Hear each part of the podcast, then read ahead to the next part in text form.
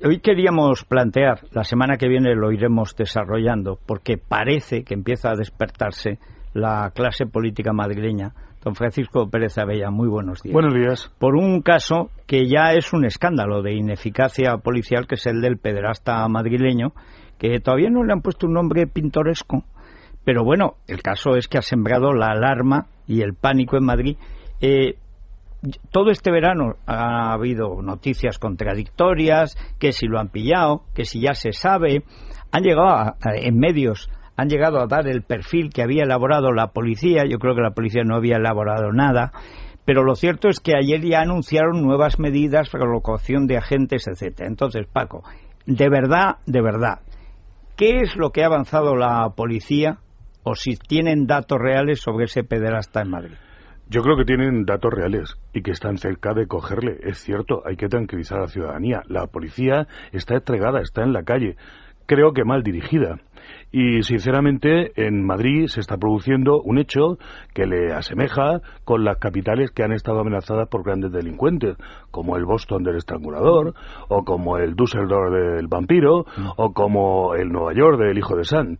Estos lugares que tienen que estar previstos, las posibilidades de la delincuencia, todas, en este país carecemos de un plan antipederasta, que es la gran amenaza de la civilización actual, es decir, es el delincuente emergente en todas partes en las redes sociales, en, las, en Internet, en la calle. En España, hacía tiempo que la organización Save the Children dijo en su día que hay 35.000 individuos que viajan todos los años a lugares de destino donde pueden disfrutar de la pederastia, es decir, a tener turismo sexual en estos países y que están en Madrid o en todas las capitales de España, naturalmente durante todo el año hasta que llegan sus vacaciones haciendo daño.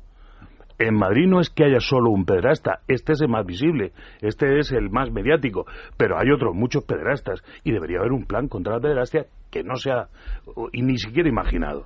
¿Qué hemos ganado? Como me preguntabas, ahora la policía está en la calle está vigilando los colegios, son visibles, se pueden ver eh, individuos de uniforme paseando de aquí para allá por los parques, cosa que era insólita hace mm, solo tres meses. Sí, eso es, es curioso porque ahí dice, bueno, ¿y para qué tanto agente de movilidad?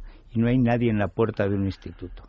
Hombre, es que efectivamente. Es que, los parques estaban cobrando a los niños por jugar al baloncesto.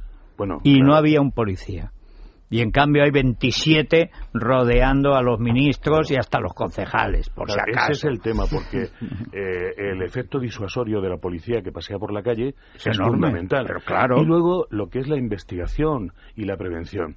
La policía española no cuenta con los grandes expertos que hay en la sociedad civil, los grandes conocedores. En este momento en nuestro país tenemos quien puede incluso trazar un perfil real de quién pueda ser el pederasta que están buscando en Madrid no, para mí no ha llegado todavía ninguna noticia que hayan contado con absolutamente nadie. Se han dado casos de haber capturado, por ejemplo, al asesino de mujeres de Castellón con un perfil absolutamente criminológico en las más circunstancias más parecidas a los profilers del FBI.